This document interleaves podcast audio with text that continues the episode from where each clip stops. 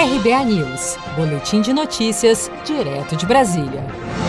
O Facebook depositou judicialmente nesta terça-feira 1 milhão e 920 mil reais referente à multa por não ter bloqueado contas internacionais na rede social de apoiadores do presidente Bolsonaro. A suspensão das contas havia sido determinada no dia 28 de julho pelo ministro Alexandre de Moraes, relator do inquérito das fake news no Supremo Tribunal Federal. Na época, o vice-presidente Hamilton Mourão criticou a decisão de Moraes e defendeu a postura do governo em favor da liberdade de expressão como um dos princípios garantidos pela Constituição. Tudo aquilo que atenta contra a liberdade de expressão eu acho que não está correto. Né?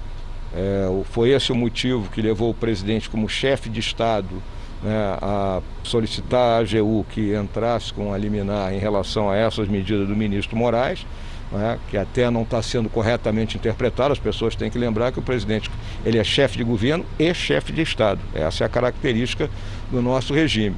Né? Então, como chefe de Estado, ele tem o dever de defender a Constituição.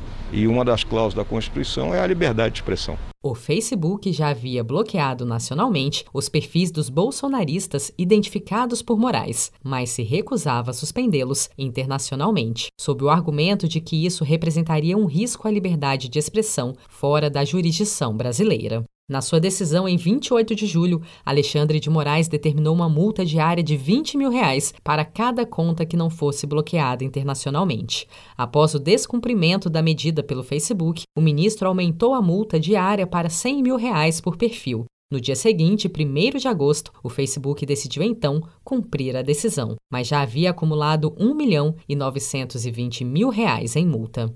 O depósito do valor foi feito judicialmente enquanto o Facebook recorre da decisão de Moraes no Supremo Tribunal Federal.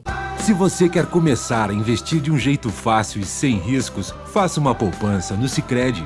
As pequenas economias do seu dia a dia vão se transformar na segurança do presente e do futuro. Separe um valor todos os meses e invista em você. Poupe com o Sicredi, pois gente que coopera cresce com produção de Felipe Andrade de Brasília, Daniele Vaz.